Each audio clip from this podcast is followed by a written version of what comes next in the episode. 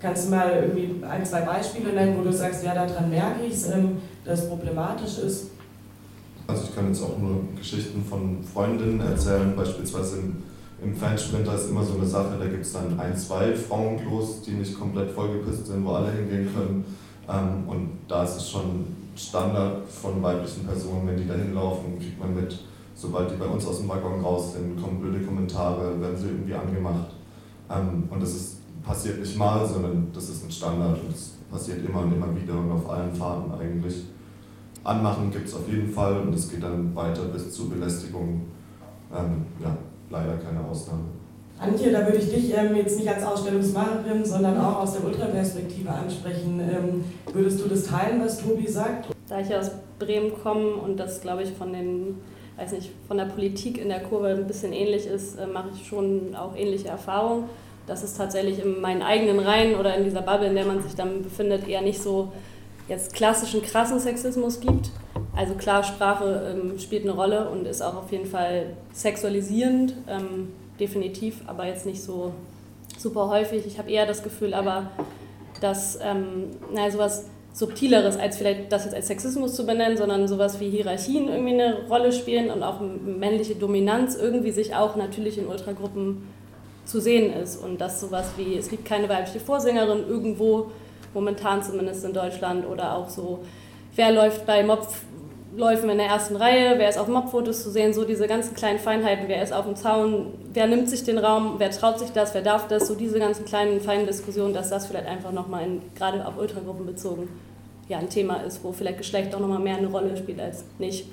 Und ich sehe auch auf jeden Fall, dass so, wenn es um ähm, Sexualität geht, irgendwie, da wird halt super selten drüber gesprochen, aber ich finde das ein wichtiges Thema. Also wenn Frauen in einer Ultragruppe mit mehreren Männern schlafen, sind sie die Schlampen und die Männer sind auf jeden Fall die coolen Typen, die viele Frauen haben. Das sind so diese, diese Feinheiten, wo ich sage, okay, das wird jetzt, natürlich ist es irgendwie auch sexistisch, aber das ist jetzt nicht so ein super krasser, heftiger sichtbarer Ausschluss ist es halt so subtil viel.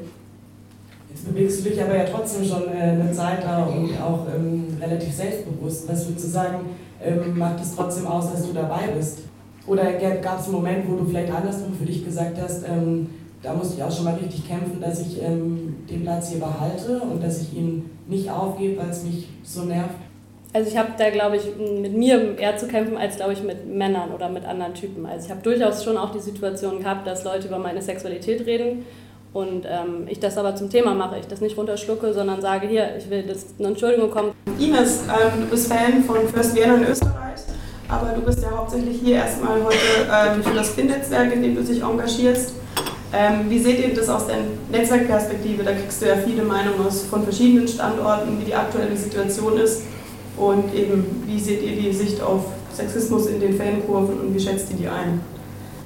Es gibt viele Fortschritte, aber wenn man dann teilweise wieder Choreos, Spruchbänder, wie es immer wieder gibt, dann irgendwie über das Netzwerk mitbekommt, vor allem dann aus Deutschland, dann ist man wieder sehr frustriert. Aber es wird, also vor allem, mir kommt vor, dass in Deutschland schon länger das Thema irgendwie mehr im Fokus ist ähm, wir sind in Österreich nur gerade dabei, dass ähm, Homophobie, also mehr, mehr also dass, da, dass, also dass man sich da mehr mit dem beschäftigt und dass es eigentlich seit letztem Jahr das erste Mal diskutiert wird. Und was Sexismus ähm, betrifft, ähm, ist das echt noch ganz am Anfang, also wirklich.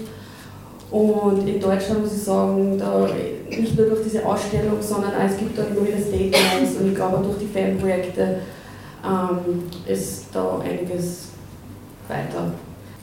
Na dann, Basti. Wie kannst du denn die bisherigen Einschätzungen hier von unseren Gästen äh, annehmen? Also ich teile auf jeden Fall alles, was bis jetzt gesagt wurde. Und das Thema Alkohol ist, glaube ich, in jeder Fußballfanszene ähm, beziehungsweise generell im Fußball einfach auch ein extremes Problem und da fallen quasi auch gewisse Hemmungen und da sind Männer halt ähm, noch unsensibler, als sie es sowieso schon sind.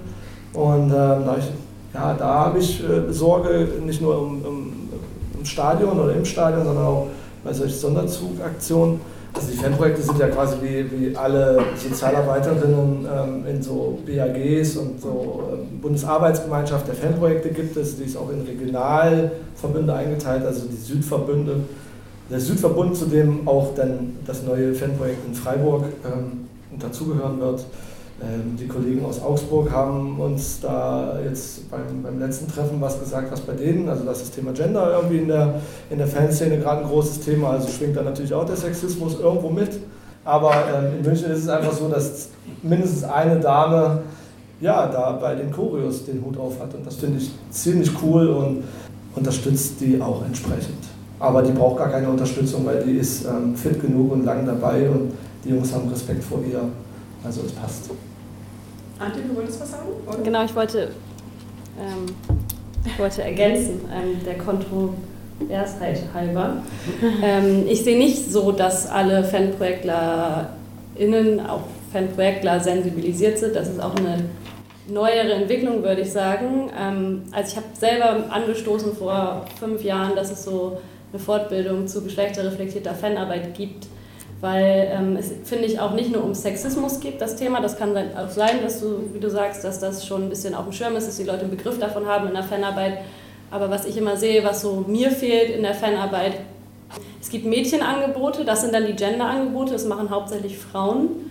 Und die wenigsten Männer begreifen, dass sie auch geschlechterreflektierte oder Genderarbeit machen. Also sie arbeiten mit einem männlichen Klientel, das ist eine, sind Jugendliche, die gerade irgendwie auch ähm, sich total ausprobieren, ihre Männlichkeit finden. Und da ist überhaupt kaum eine Sensibilität da, dass es auch eben Genderarbeit ist sozusagen. Und dass Fußball eben männlich dominierter und geschlechtlicher Raum ist irgendwie auch mehr oder weniger, wo Sexualität eine Rolle spielt und eben Dominanz und so weiter und so fort. Und das fehlt mir manchmal noch so ein bisschen, also ich gebe dir schon recht, Sexismus mag dann auch vermehrt jetzt ein Thema sein, gender- oder geschlechterreflektierte Arbeit oder gendersensible Arbeit auch mit sich selber auseinanderzusetzen als Projektler. Das ähm, hast du bestimmt gemacht, aber nicht alle anderen.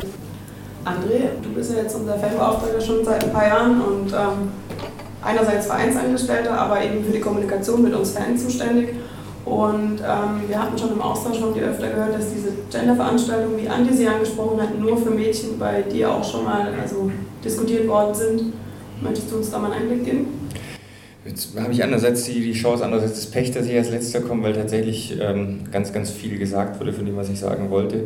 Grundsätzlich, vielleicht fange ich mal fange ich damit an. Ähm, das Thema Achtsamkeit und Sensibilisierung ist ein ganz großes, weil ich tatsächlich mich hinsetzen kann und sage, ich habe das Thema als nicht so präsent eingeschätzt, wie es tatsächlich ist.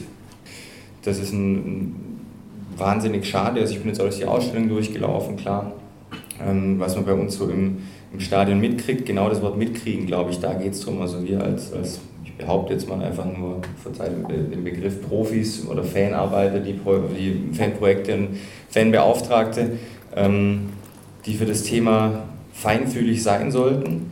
Ähm, da gibt es auf alle Fälle Bedarf. Also da gibt es definitiv Bedarf.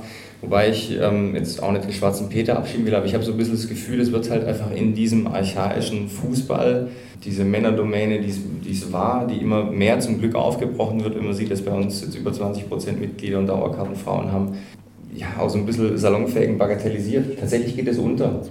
Das heißt halt immer nur, es ist Sexismus, wenn eine Frau irgendwo ähm, tatsächlich angetatscht wird und laut schreit und dann gucken alle hin, sondern es ist viel, viel, viel subtiler, wie wir gerade schon gehört haben, und viel, viel niedrigschwelliger das Ganze. Ich glaube, es tun sich Mädels auch schwer, dann zu sagen, hey, das war zu, zu viel. Ähm, weil sie vielleicht denken, oh, vielleicht stehe ich jetzt als, als äh, Zicke da oder als irgendjemand, der so dünnhäutig ist. Ähm, einerseits geht es, glaube ich, dann darum, wirklich die Mädels darin zu stärken, Mädels in Fankurven zu sein und eben auch Mädels zu sein in Fankurven und nicht äh, zu sagen, ich möchte mich jetzt als möchte mich dem, dem männlichen der Gangart anpassen quasi. Das habe ich so ein bisschen manchmal die, die Befürchtung. Ähm, andererseits natürlich ähm, für uns einfach gilt es darum, hinzuschauen, Angebote für Mädels oder Mädelsarbeit oder Frauenarbeit und dann ist auch mal so ein bisschen Balanceakt, was Vereine dann teilweise vielleicht gut meinen, was ich ganz schrecklich fand. Ich erinnere mich da an den VfB, der gesagt hat, wir machen jetzt so einen Mädelstag, Jungs, ihr bringt, wenn ihr eine Dauerkarte habt für 10 Euro, bringt ihr eure Freunde mit, die kriegt noch ein Prosecco irgendwie dann hier an, der, ähm, an, der, an dem Kiosk oder ein Weinscholle und das sind dann gut gemeint, aber wahnsinnig schlecht gemacht, weil diese Balance zwischen äh, ja, dann fördere ich quasi Stereotypen schon wieder, indem ich es eigentlich gut meine. Ich habe auch häufiger mal die Situation, dass Leute sagen, oh, ist ja voll sexistisch gegenüber Männern, wo ich so denke, ja, Ähm, da, aber der Sexismus, dem ein selber in der Gesellschaft so begegnet, begegnet hauptsächlich Frauen. Ich sage nicht, dass Männer nie sexistisch behandelt werden oder irgendwie auch auf ihr Geschlecht reduziert werden oder nicht ernst genommen werden, gar keine Frage, aber es ist nun mal irgendwie so, dass es sowas wie ein Patriarchat gibt. Deswegen gibt es diese Notwendigkeit überhaupt auch.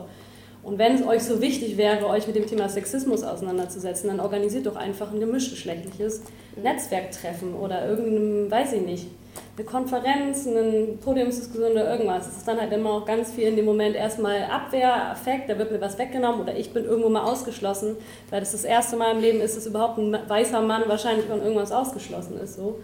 Ähm, da bin ich dann immer echt dabei zu sagen, ey, ich finde es super, wenn du engagiert bist und ähm, das organisieren willst, weil ich mich auch sehe, Frauen tauschen sich ganz viel miteinander aus und entwickeln sich auch weiter teilweise, auch was inhaltliche Debatten an, angeht und ähm, kommen irgendwie weiter und voran und manche Männer kommen halt dann nicht mit und das ist auch super schade irgendwie, weil ich das eigentlich cool fände, wenn man sich gemeinsam austauschen würde und eben auf einem, einem Wissensstand mehr oder weniger auch wäre. Deswegen also an alle, die sich ausgeschlossen fühlen, ähm, organisiert gerne was für alle.